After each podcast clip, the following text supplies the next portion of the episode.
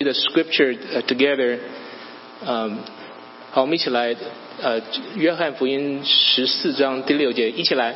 耶稣说：“我就是道路、真理、生命，若不借着我，没有人能到父那里去。”耶稣对信他的犹太人说：“你们若常常遵守我的道，就是我的门徒。你们必晓得真理，真理必叫你们得以自由。”耶稣回答说：“我实实在在的告诉你们，所有犯罪的，就是罪的奴隶。我就是门，凡从我进来的，必然得救，并且出入得草吃。盗贼来，无非要偷窃、杀害、毁坏。我来了，是要叫羊得生命，并且得的更丰盛。”我们下面时间就交给徐传道。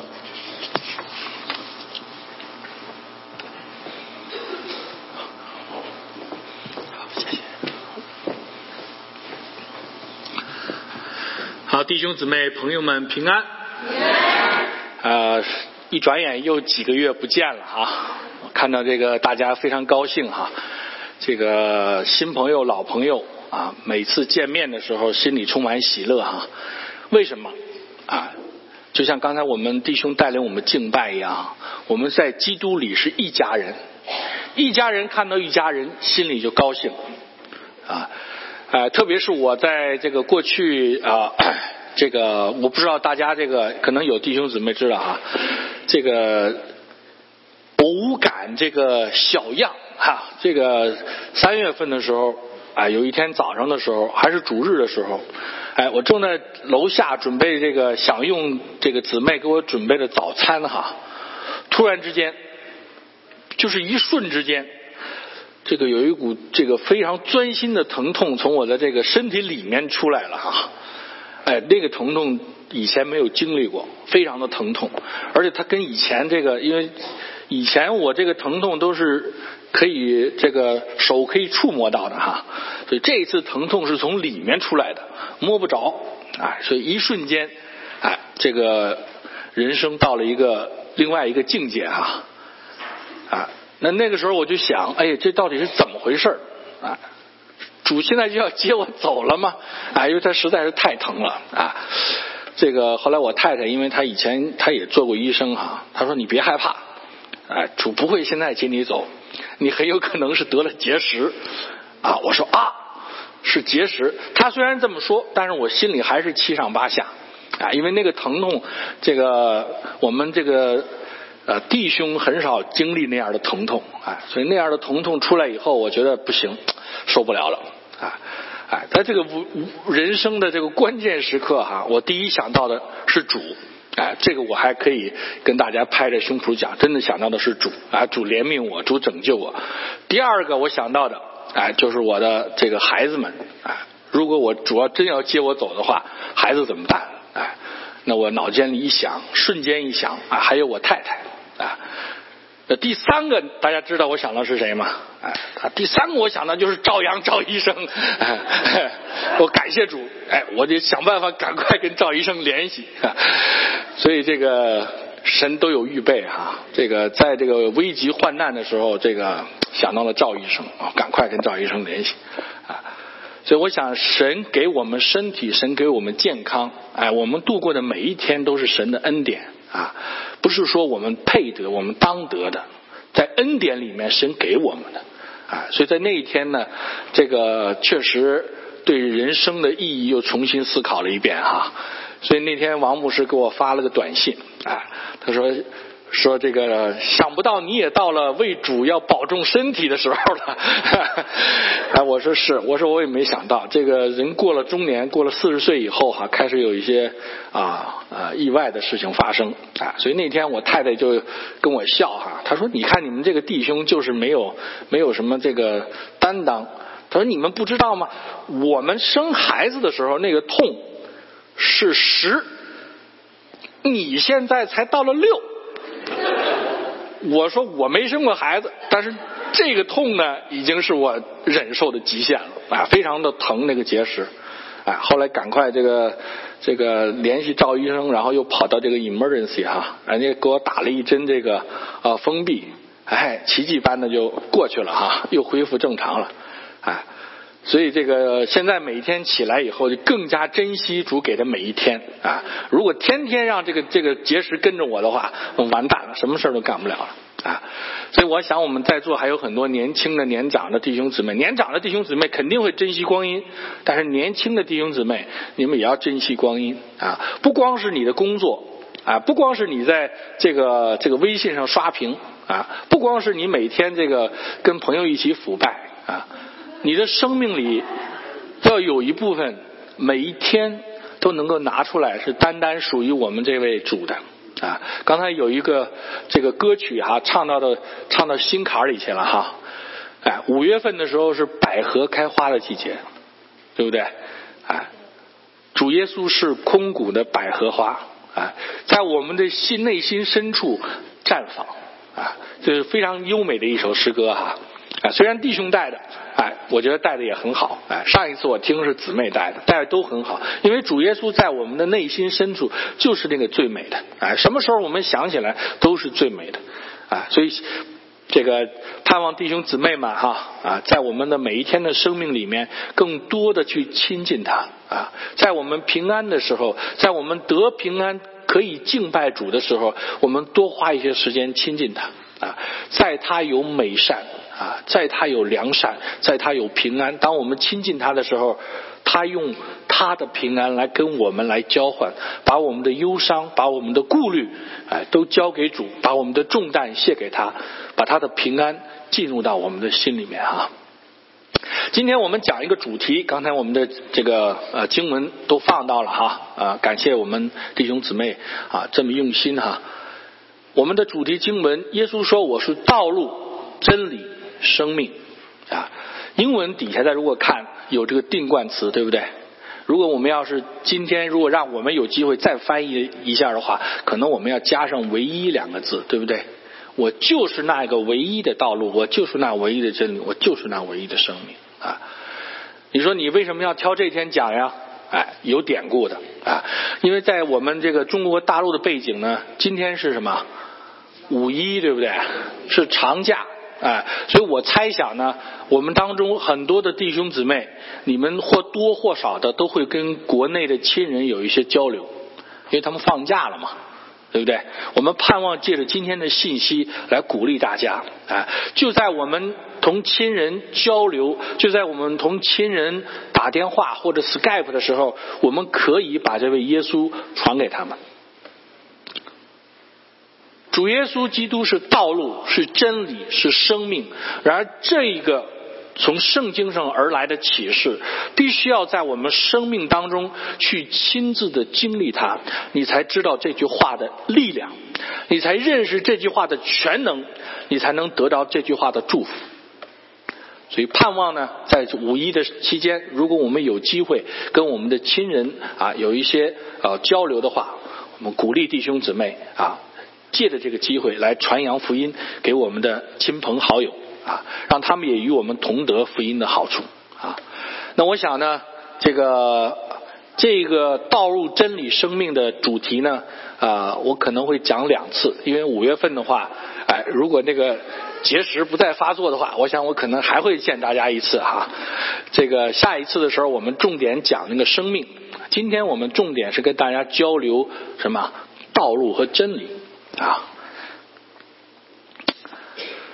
首先我们讲的道路，刚才我们的诗歌里面第一首诗歌也讲到平安两个字啊，平安在我们不认识主的时候，在我们不接受耶稣的时候，我们也求平安，但是我们那个平安是属世的平安，啊，特别是在春节晚会的时候啊，每一次开晚会的时候，到最后祝你平安，祝你平安。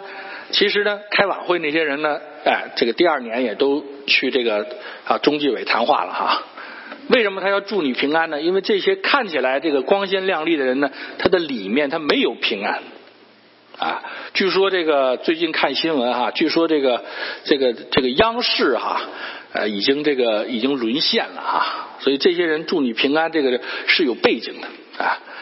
我们这个世人的平安哈，往往是侧重强调我们外在的，哎，我们出行的平安，哎，我们生活上的平安。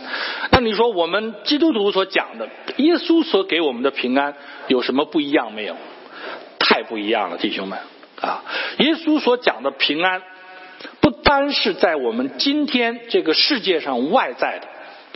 耶稣所讲的平安是从天上而来的，是从神而来的，是从恩典而来的，是由内而外的。啊，我以前的时候曾经啊啊听过一个非常美好的见证哈，有一个老传道人，他在文革的时候呢被抓到监狱里面。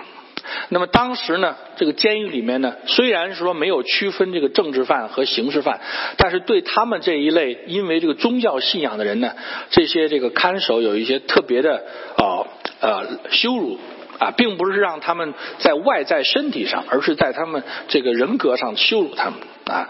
当时呢，这个这个管教呢就跟他讲，如果你否认耶稣基督的话，你可以在屋里面就做一些手工的活儿；如果你这个不否认耶稣基督的话，我要让你到外面去采大粪啊！所以这是对他人格的一种侮辱。因为大家知道，在在中国农村或者在早一早一些时代，他这个呃有一些这个肥料，他是用用脚去踩的哈，所以对他是一种羞辱啊。但那个传道人讲呢，他当时心里非常的挣扎，非常的纠结啊。但是呢，在他这这个纠结的时候，主有一个平安在他的心里面啊。他说：“我不能否认我的主，啊，所以那个管教就要让他到外面去干那些最粗重、哎最肮脏的活儿，来在人格上羞辱他。但是他讲，当他在外面这个去做这些粗重啊很肮脏的活儿的时候，他的心里面有一个叫什么？叫平安在他的心里面。他在他的教会里讲过很多次道。”他在他的教会里面带领过很多人信主，他在他的教会里面唱过很多次敬拜的歌曲。然而在那个时间里面，当他干那个最粗重的活里面，他心里面有一个从未有过的喜乐和平安。这个平安是从上面来的，是从我们的主那里来的，是从超越我们这个天然人而来的啊！所以，亲爱的弟兄姊妹。我们所讲的平安跟世界上不一样啊，最大的特点，这个平安不单单属这个世界。主耶稣离开世界的时候，他曾经应许把他的平安留给我们。今天我们借着主的圣灵，心里面在心里面可以品尝那个平安的滋味啊。很多的时候，我们是照着圣经的原则，有的时候是照着教会的教导。但是更多的时候，在我们一个人独处的时候，在我们一个人没有这些教会的牧长弟兄姊妹来帮助的时候，我们是照着什么？照着心里面的平安来选择的。啊，主耶稣把那个平安留给我们。啊，好，我们再一次看这个平安哈，在路加福音第一章有一个人叫撒加利亚，他是施洗约翰的父亲。当天使跟他讲，哎，他的妻子怀孕的时候，因为他不相信，所以天使让他怎么样？哑巴了，不能讲话了。等到这个天使的预言都实现了以后，这个撒加利亚怎么样呢？又重新开口讲话。开口讲话了以后，他讲了一个，马上讲出来的是什么？对神的颂赞。那么在这个颂赞里面，我们看。一章六十七节，他父亲撒加利亚被圣灵充满了，然后他开始讲话。因我们上帝怜悯的心肠，叫清晨的日光从高天临到我们，要照亮坐在死阴黑暗中死阴里的人，把我们的脚引到平安的路上。主耶稣要带领我们走一条平安的路，这条平安的路让我们脱离脱离我们原来的旧造。主耶稣在来到这个世界的时候啊，他做了很多很多的事情。呃，约翰福音里记载了八个神迹哈，如果加上主耶稣的话，我们可以算九个神迹。但是主耶稣基督自己上十架死里复活，这是最大的神迹啊，很多的时候，在我们啊传扬福音的时候，在我们教会当中的时候，我们日理性上知道主耶稣复活了，我们理性上认识到有一个主坐在天父上帝宝座那里啊，终日为我们代求。但是在我们的实际生活中，我们遇到困难的时候，在我们传福音遇到挑战的时候，其实最大的问题恰恰出在这里，我们忘记了主是复活的主。很多的时候，当我们面临一个挑战，当我们在教会中面临一个抉择，当我们的人生中面临一个不知道如何去做、如何而行的时候，亲爱的弟兄姊妹，我们要回到那个平安的起点上。主耶稣之所以赐我们平安，是因为他已经胜过这个世界，胜过死亡的权柄，他已经坐在父神宝座那里。无论我们在什么样的境遇里面，什么样的挑战里面，亲爱的弟兄姊妹，回到那个起点，主耶稣基督已经从死里复活了，他是我们盼望的源头。当我们心里没有那个笃定，没有那个把握，没有那个确确定的时候，亲爱的弟兄姊妹，这是我们操练把自己完全的放在主的手里面的时候。主耶稣，我不再靠自己。我已经到了我的尽头，主耶稣，我不再依靠人的智慧，因为人是有善有限的。我把我自己，我把这件事情，我交在你的手里面。你是复活的主啊！所以主耶稣基督的死，首先让我们脱离了罪，而主耶稣基督的复活，他让我们看到基督的得胜，有荣耀的盼望。在我们啊这个现在的教会里面，有很多的年轻人哈。啊，他们很多人都是在校园团契里信主的啊，但是呢，进入到职场以后，进入到家庭以后，他们发现最大的问题就是以前在教会里学的东西啊，用不上，好像看起来主耶稣在圣经里所讲的，并没有讲到怎么跟自己的犹太老板或者印度老板相处的问题。而我们当中有很多是做 IT 的啊，大家知道在 IT 这个行业里面哈，老中跟老用老印有一场持续的战争啊。怎么样去解决现实中的问题？怎么样去解决人际关系中的问题？这是给我们每一个基督徒一个现实生活中的挑战啊。这个我的女儿她这个喜欢踢足球哈。所以我呢，跟她一起去踢足球。踢足球的时候，有中国人啊，有不同种族的人在一起踢哈。我就发现，原来这个不同种族的人，他们对同一件事情的反应是如此的不同呀。就像我们这个姊妹坐月子一样哈，这个有的国际婚姻的姊妹，这个丈，这个叫什么？这个这个婆婆来探望她，哎呀，一说一说坐月子，哎，我给你拿个冰垫子吧。哎，冰垫子？对美国人来说好像是镇痛的啊。对对，中国人的一生啊，冰垫子。哎，这个坐月子最怕的就是受凉，受凉啊。不同的文化所产生的冲突，有的时候不是因为他故意所产生的啊。在我们不同的种族之间也是一样啊。不管是中国人，不管是印度人，从外在来看，好像我们都有很多的不同啊。所以在这个时候，亲爱的弟兄姊妹，在。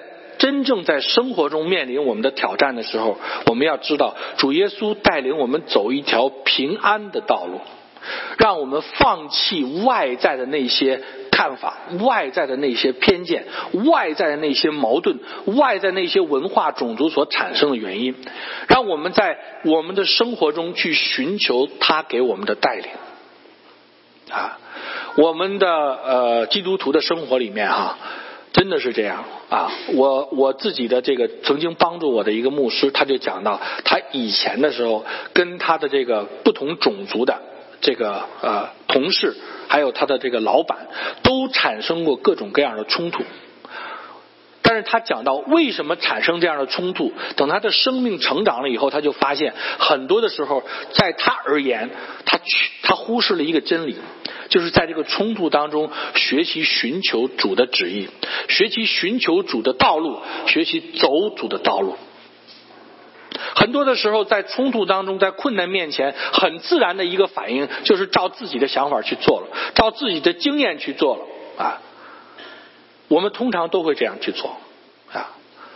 但是我们知道，主要带领我们的道路，常常是跟我们自己天人人的想象不一样的道路，常常是超过我们所求所想的。天怎样高过地，它的道路就怎样高过我们。亲爱的弟兄姊妹，在这条平安的路上，我们要学习怎么样去跟随。啊，矛盾随处随在，不光是不同的种族，不光是不同的文化啊。你们弟兄姊妹，你们有没有见过自己跟自己矛盾的？啊，我反正是经历过啊。有的时候，这个这个自己想什么事情啊，今天这么想，明天这么想，哎，现在这么想，明天又那么想，对吧？如果大家这个回忆一下自己这个这个择偶、这个成亲的过程啊，这个恐怕这这一类的问题是经常这个在我们面前出现。很多的时候，我们面临挑战的时候，我们也不知道怎么办，哎，自己跟自己都矛盾啊。所以主耶稣为什么要把这个道路摆在我们的面前？为什么他要先讲这个道路？因为他明白我们在实际的生活中，我们需要出路，啊，而这个出路必须要借着寻求他，必须要借着寻求到他，才能找到这个出路。啊，这个我跟我的太太啊，在我们信主以后，很多次经历主的恩典啊，其中有一次。就是我们在啊零六年的时候，我们从双城搬家搬到这个啊奥斯汀 Texas 啊，当时他的老板呢给了他五千块钱，作为他这一次考察到奥斯汀考察的费用啊，所以那一次我们一家三口坐着飞机，然后到奥斯汀哎转了一圈，考这次考察唯一的目的就是把这个公寓定好了。其他的都是都是 flexible 的，哎，到他的单位看一看，所以我们一家三口去了，很高兴，很 happy 的就回来了，啊，在那一次我们的旅行当中，我们三个人啊，我他还有我们的老大，没有一个人想到这件事情我们应该去求问神的，没有一个人想到这件事情我们应该把它交在神的手里面的。我们认为靠着我们人的力量，靠着他的这个老板给他的这笔钱。靠着我们的智慧，这点小事没问题。结果那一次，神给我们一个非常非常大的功课，在我一生当中是非常难忘的。大家知道，美国是一个很重信誉的社会，也是讲究契约合同的社会。哎，我们所订立的这个这个租约，哎，我们签过字以后，我们认为这块石头已经落了地了。哎，煮熟的鸭子是绝对不会飞的。结果没想到，就在我们离开明尼苏达要去奥斯汀之前的一周，哎，那个公寓给我们打了个电话，他说什么呢？他说原来住在这个房间里的人，他本来应该搬走，但是他现在怀孕了，他不搬走了，所以你们那个租约呢就无效了。我说那不行啊，我们已经。整个的这个计划都已经安排好了，已经搬家公司已经开始装车打包了。你现在让我们突然讲，我们没有办法了啊！所以在那个时候，我们才突然想起来，啊，我跟我太太才突然想起来，在整个的过程中，我们没有求问过神。那时候我们才得救两年啊，但是那一天，我跟我的太太突然想起来了，哎呀，怎么办？到神面前去祷告吧。哎，所以我们两个第一次在这个困难当中，哎，大家也知道哈，这个信主的刚开始的时候不太容易遇到挑战，但那一次的挑战真的是我们信主以后第一次的挑战。我们两个人跪下来重新祷告，哎，但是祷告完了，什么事情也没发生，哎，所以我们抓耳挠腮，赶快打电话到处找这个公寓怎么办？啊。所以我记得当时非常清楚，大概可能又过了两天的时间，我们没有任何的办法啊，哎，所以我们再一次在神面前祷告，而且我们也跟教会的弟兄姊妹一起交流，请他们带我们祷告啊。那么也就是在这个祷告以后，大概不到一个小时的时间，非常的奇妙，哎，他的新单位有一个同事给他打电话，主动的问他有没有什么需要，所以我太太就讲了这个事情。那他他他的这个同事就讲，啊，问题不大，因为他说他的太太是做这个 realtor 的。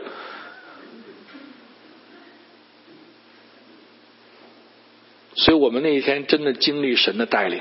啊！当我们祷告，当我们谦卑，当我们悔改以后，主带领我们走一条平安的道路。啊，那个 realtor 不但帮我们找到了一个房子，那个 realtor 还帮我们找到了原来毁约的那个那个公寓。啊，那个公寓答应什么要赔我们钱，真的是这样，就好像出埃及一样，本来他们是这个。被羞辱的、被被欺压的，他们走的时候，埃及人还要把什么那个银子给他，啊，这个事情一下就改变了啊！我讲的只是我生命当中很小的一个例子，我相信我们当中的弟兄姊妹，只要你真的是这个重生得救的，我们的生命中一定有很多这样的例子。主耶稣他给我们的道路是一条平安的道路，但这条道路不是就摆在那里。按照你的心意，不管你怎么走，我都走到这条平安的路上去了。不是这样的，要让我们去寻求的，要让我们去信靠的。弟兄姊妹，主耶稣基督给我们的权柄，祷告的权柄；主耶稣基督给我们的权柄，神儿子的权柄，这些都是我们应该宝贝的。啊，我们刚才弟兄，我们思会弟兄带领我们做祷告。感谢主带领我们的聘牧，感谢主带领我们的教会，每一件事情借着感恩赞美，向主寻求，献上我们自己的祷告啊！祷告没有说祷告太多了，哎，都是祷告的不够，不够透彻，哎，在主面前不够透彻，所以主的平安，我们知道哈，主耶稣也顾念我们，哎，我们需要一条道路，所以他首先讲到的是这个平安的问题啊。主耶稣要给我们一个平安的路，这条平安的路是借着我们在他面前的寻求啊，借着我们对他的信靠去找到的啊。今年开始的时候哈，我没想到我们这个这个青年的这个教会里面哈，哎，当时我这个过新年的时候挺高兴的，因为这个 padlock 吃大饭来了好多人，我挺高兴的，哎，但是那一天的时候呢，在这么热闹的场面里面，主跟我讲了一句话。啊！我当时不明白是跟我讲的，我当时以为是让我去做先知跟别人讲的。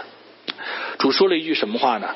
他说：“我的膀臂不会缩短。”啊啊！所以到了这个现在哈，五月份了哈，我发现这个这个主这话真的是对我讲的，我的信心接受挑战啊！因为什么呢？因为在我们这个青年群体当中啊，今年有。有超过四个家庭，他们要这个工作上要有变动，要有寻求呀。他们在这个有的是被迫的，啊，有的是他主动要去啊，想要换一个工作的，哎。但是当他们去在这个人生的选择中不知道怎么去做的时候，哎，他们来找我啊。第一个找我的时候，我说没问题，我为你祷告。第二个来找我的时候，没问题，我你为你祷告。第三个来找我的时候，我就心里有点咬牙了。第四个来找我的时候，我说哇，到底是怎么回事啊？而且这都不是一天两天的事情啊，所以每天为他们祷告。亲爱的弟兄姊妹，每一个人在每天里面都有选择，都有很多的挑战。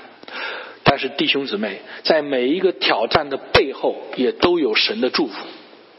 神的膀臂不会缩短啊，所以在我的信心里面，当我软弱的时候，我回想到那一天春节，神给我的这句话的时候，我就鼓励他们，神的膀臂不会缩短。我不知道怎么去做，我不知道神怎么样去带领你，但是我相信他的膀臂不会缩短。我们照着信心去祷告啊，所以这个每一天哈都要操练的。好，这个我们也知道哈。这个下面我们讲这个自由的自自由的真理哈。我们刚才读到的圣经讲到什么呢？真理必叫你们得以自由，这是在约翰福音八章三十一节哈。我们过去讲的真理是什么意思呢？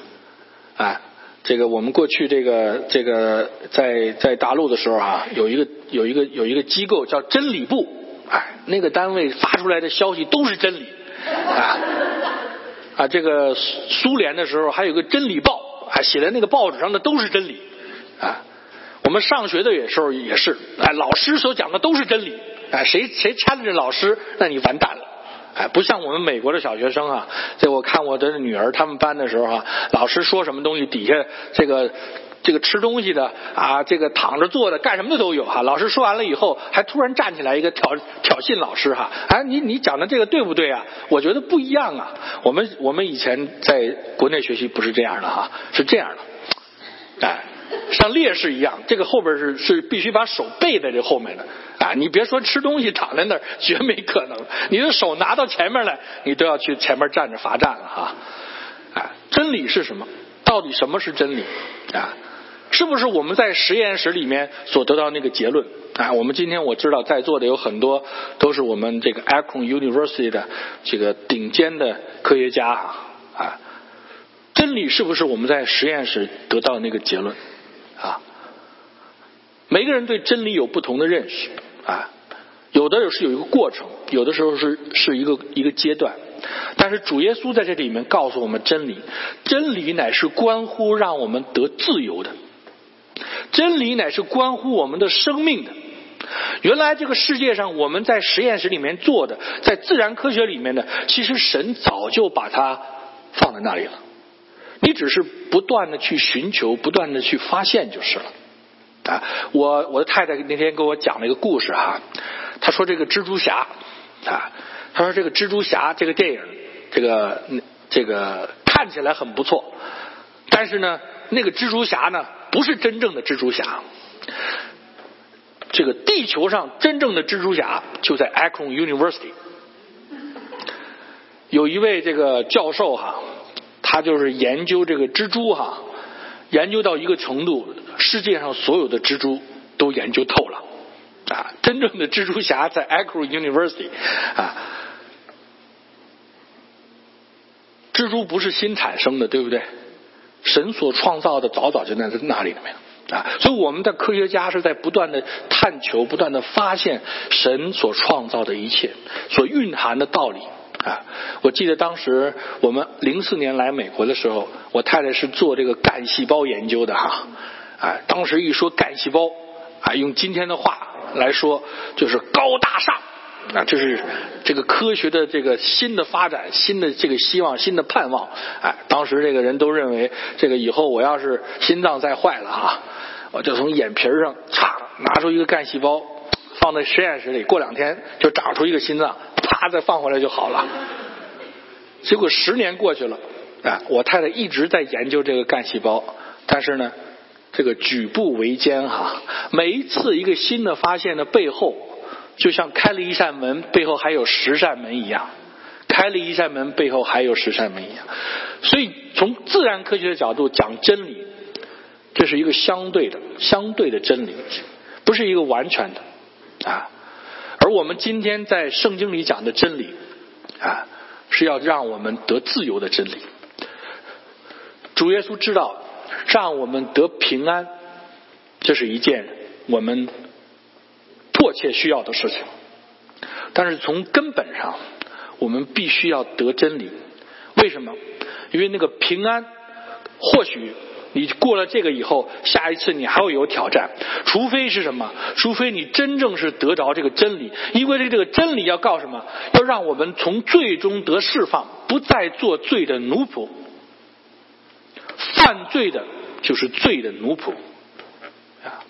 所以我们最近有很多的这个探亲的伯父伯母哈，我们在一起教会里面也讲这个罪的问题啊。他们通常的第一个反应都是否认罪，为什么？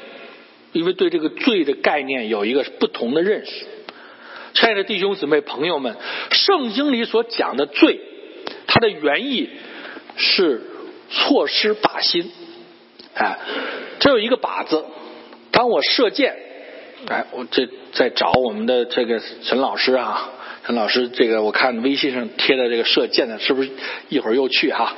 射箭没有打中这个靶子，没有射中那个靶子，错失了靶子，这个是罪的原意。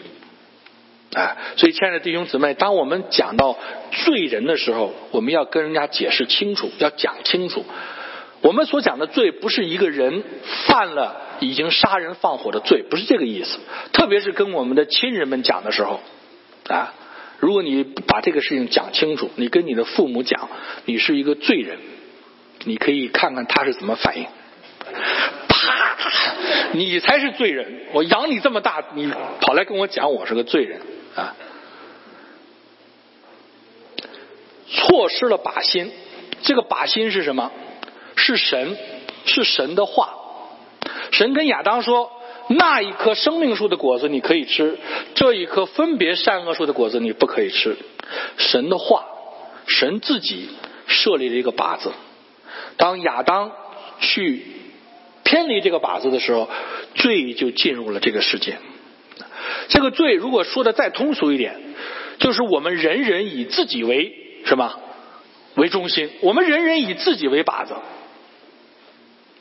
哎，所以这个我们东亚文化里面啊，有一个这个大男子主义哈，很多的这个信主的弟兄姊妹，或者很多来北美生活的这个这个华人哈，有的时候还带着这个东西，这个丈夫说的话，大丈夫说的话，一言既出，驷马难追，所以这个太太每次都是在后面这个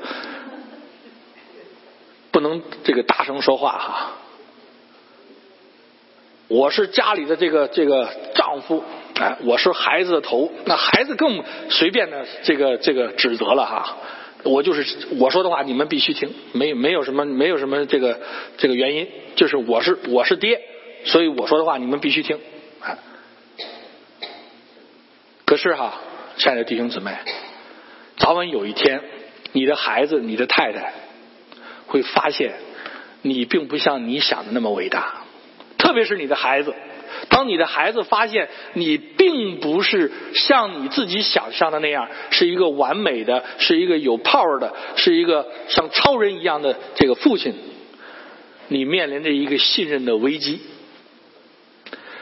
等你再说话的时候，你的孩子会照着你说话的反面去想，去照着你说话的反的方向去做，因为他要 challenge 你这个权威，他觉得你不够权威，他要 challenge 你这个权威啊。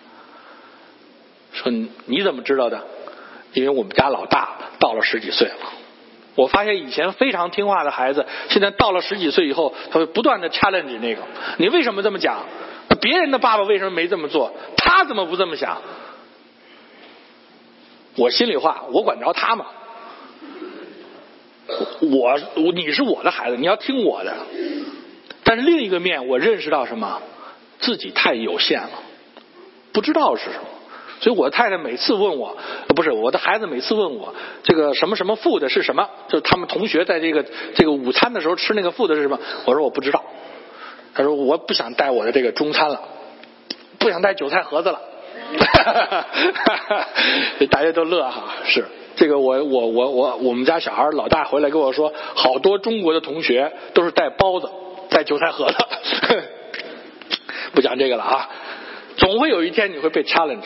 啊，人如果以自己为中心哈，我说的还是这都是什么呢？这个人畜无害的事情，对不对？明白我的意思吗？对别人没有什么大无伤大雅的事情。可是你要真有一天，你以你自我为中心到一个程度，你可能变成人类公敌。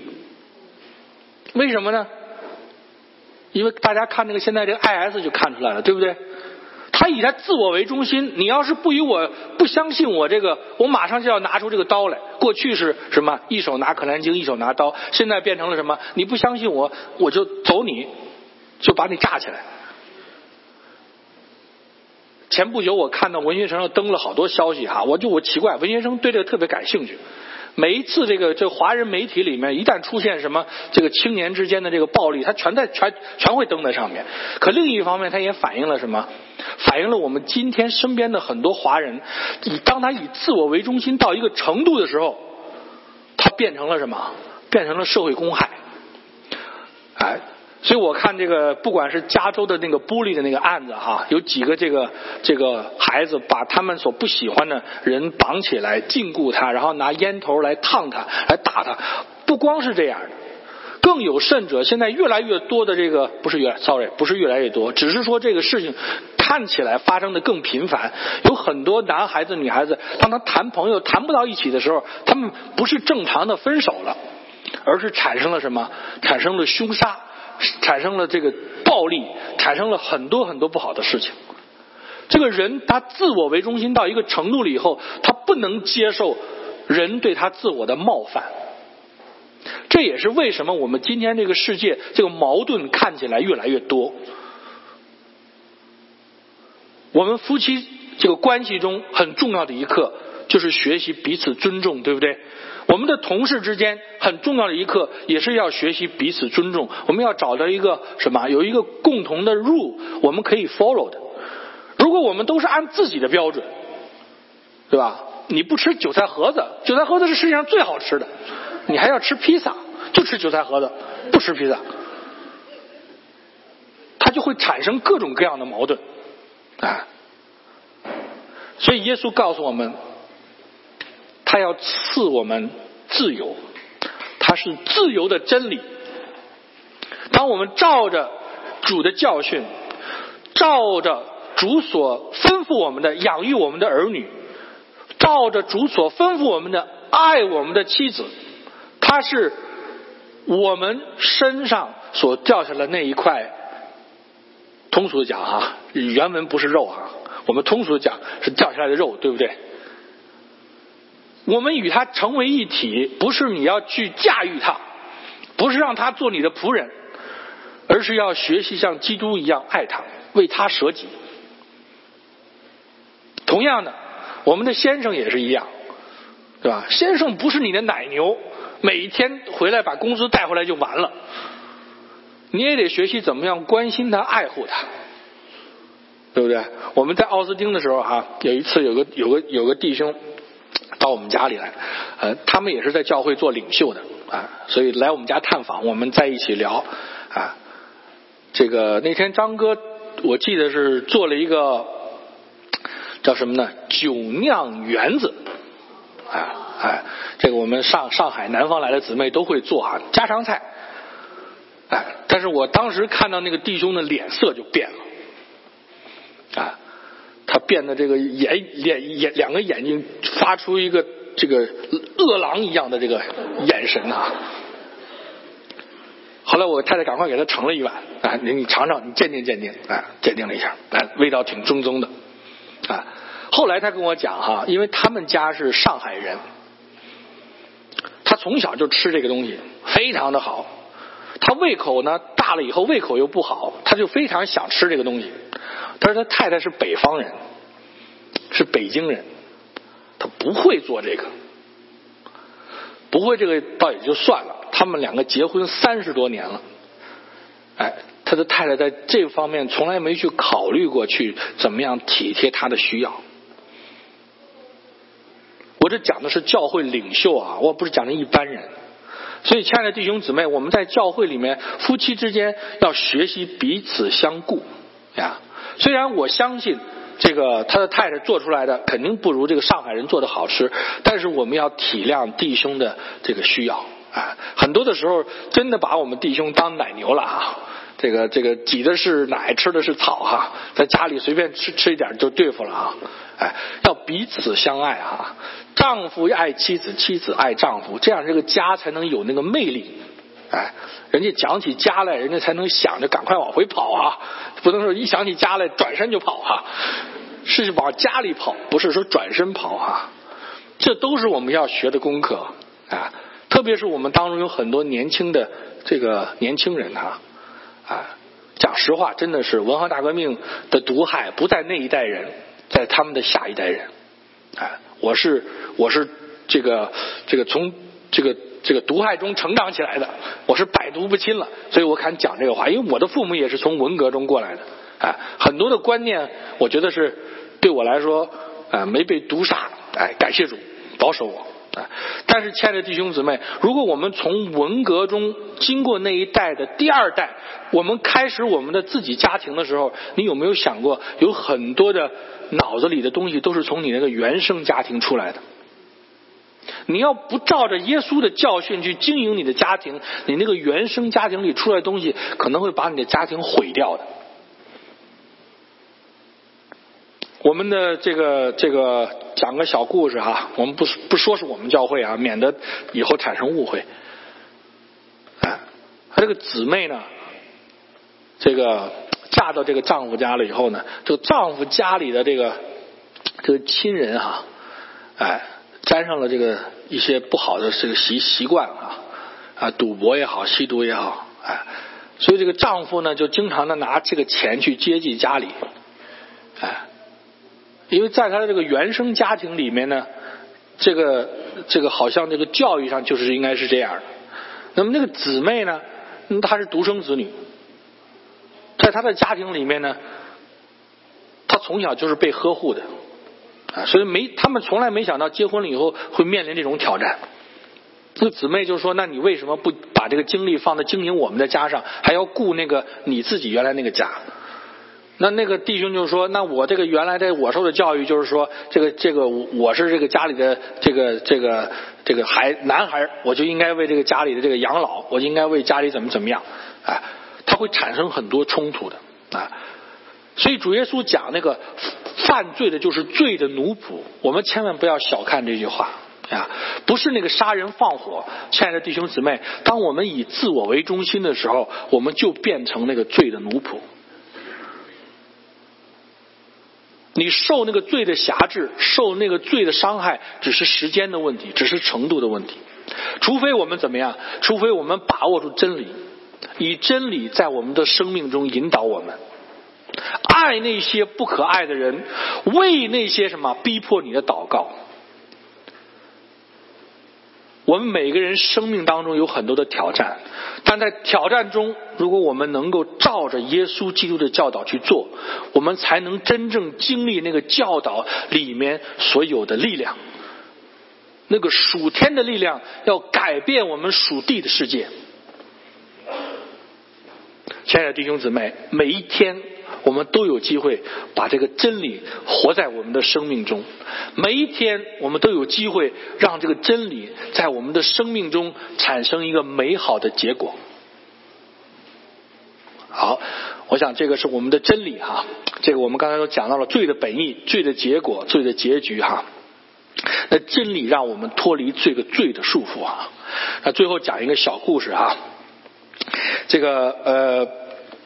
我们当中哈，在我们的教会当中哈，有很多的这个啊探亲的父母啊啊，有很多探亲的父母，他们当来到我们当中的时候，我刚才讲到了，当我们第一次讲罪的概念的时候，大部分人是不接受的啊，特别是经过文革的人，你讲罪的时候，文革的时候，文革的时候的人，他如果说这个口风要一松的话，完蛋了啊，这次反右，这次批斗就是你了，因为你自己说了。所以他们对这个事情非常非常的抗拒。可是当我们跟他们讲清楚这个罪的原意了以后，通常他们会默不作声了，不再那么反抗了。为什么？因为他们这一代人非常清楚，正是因为文革的原因，正是因为他人生中很多挫折的原因，他变成了一个什么？变成了一个筑起堡垒，把自己保护起来的人。他的心里面有很多东西都是以他自己的准则、以自己的标准来来去做的啊！你爱说什么说什么，我的人生观、我的价值观不会改变。我被骗的太多了，我已经被这个嗯这个中宣部骗了很多年了，我不能再被教会的徐忠再骗了。我要按照我的想法去做。可是，当他们真的晓得这个罪所讲的本意，就是一个人按照他自己的想法去做的时候，他明白这个圣经讲的东西是真的。那从他明白这个到他接受耶稣，就差一步，差我们为他祷告，让这个真理成为能够真正释放他的实际。让他的生命中去经历这个真理，怎么样带他走出那个自我的堡垒？怎么样能够把自己放在神的手中啊？所以我们当中有一个伯父哈，他有这个心脏的问题啊，所以他这个以前讲这个罪的问题的时候，他是比较拒绝的。后来我们跟他解释过以后，他明白这个概念。那么，因为他心脏的原因，我们啊经常为他跟他一起祷告。那么，当他有一次真正的经历了神的平安的时候，他就完全的降服下来啊。我们身边很多的朋友，很多的伯父伯母、爸爸妈妈、爷爷奶奶。他们比我们想象的要聪明的多，真的是这样。他们是有人生智慧的，但是三号这个人生的智慧被他们为了自我保护的原因藏在里面了。啊当主耶稣基督的话进入到他们的里面，你会看到哈，大山被挪移，沙漠里面开了江河，我人改变了啊。很多的时候，我们的伯父伯母哈，因着这个生活的原因啊，因着这个过去这个生活里面经历过苦日子的原因，都在为我们着想。可是当他们真正有一天明白，真正能够照看我们的，不再不单单是他们，而是我们的主耶稣基督的时候，他身上这个担子会卸下去。他卸下以后，他的人生会变得轻省。他会发现，原来他自己所喜欢的，呃，唱歌。他喜欢的跳舞，他喜欢的戏剧，他喜欢的美术，重新回到他的生命当中。你不是为了你的孩子，也不是为了你的孙子而活着，你是为了荣耀神而活着。人生的意义不仅限于延续生命，人生的意义更在于享受主所给我们的生命。所以，盼望我们今天的信息能够鼓励大家哈，把这个道路、真理、生命，借着我们的交交流传扬出去。不要怕，只要信。我们不但要交流，也要为他祷告，为他在主面前大声的祷告。我相信我的父亲是属于主耶稣基督的，是属于神要拯救的。哎，我们拒绝那从旧造来的一切对他的缠绕，求主耶稣基督的福音进入他的心里面，从那个高天所下来的平安进入他的里面，神的光。照在他的里面，盼望我们的教会成为一个主传扬福音的灯塔。在我们幕后的时代，亲爱的弟兄姊妹，我们需要有负担为主去传扬福音的教会。我们的教会如果能够建立在我们在万国中传扬福音这个根基上，神给我们的祝福会不断的加增。我们相信，在新的一年，在二零一六年，在二零一七年，神会继续的带领。我们愿主的旨意在我们的教会中得到成全，愿那个赐我们真理、赐我们自由的真理，在我们的生命中给我们带进更多的祝福。好，我们邀请大家一起低头祷告。主耶稣，我们感谢你。主，今天当我们众弟兄姊妹在你的殿中聚集的时候，主你倾倒你的祝福在你的百姓当中，主啊降下你的圣火在你的百姓当中，焚烧我们，除去一切你不喜欢的，主啊不讨你喜悦的杂质，主你的圣火焚烧他们，主啊炼净我们，使我们能够单存着一个单纯的那金子一样的信心啊来过我们在地上的日子，主要每一天都是你的恩典。每一分每一秒都是你的恩典，赐我们智慧，教导我们怎样数算自己的日子，让我们得着那智慧的心。主耶稣也为着我们当中所有的家庭，我们向你献上祷告。主那家乃是主所切慕的，乃是主所爱慕的。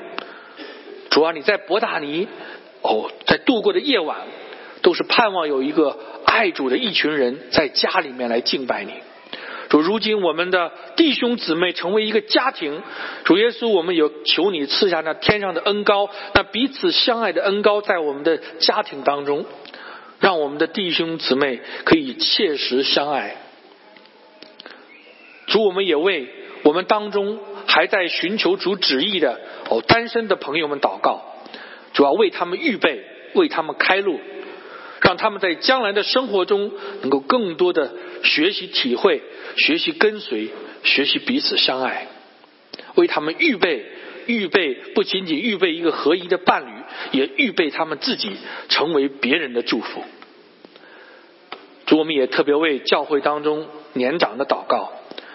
愿主你继续保守看顾他们，让他们在年纪老迈的时候，仍然能够满了枝江，多结果子。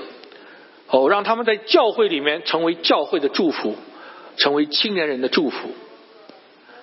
主，我们也为哦我们当中哦那些有身体上哦有心灵上软弱的痛苦的向你祈求。主耶稣，在这个哦春季到来的时候，借着万物，让我们思想哦主啊，你在一切的当中，你都掌权。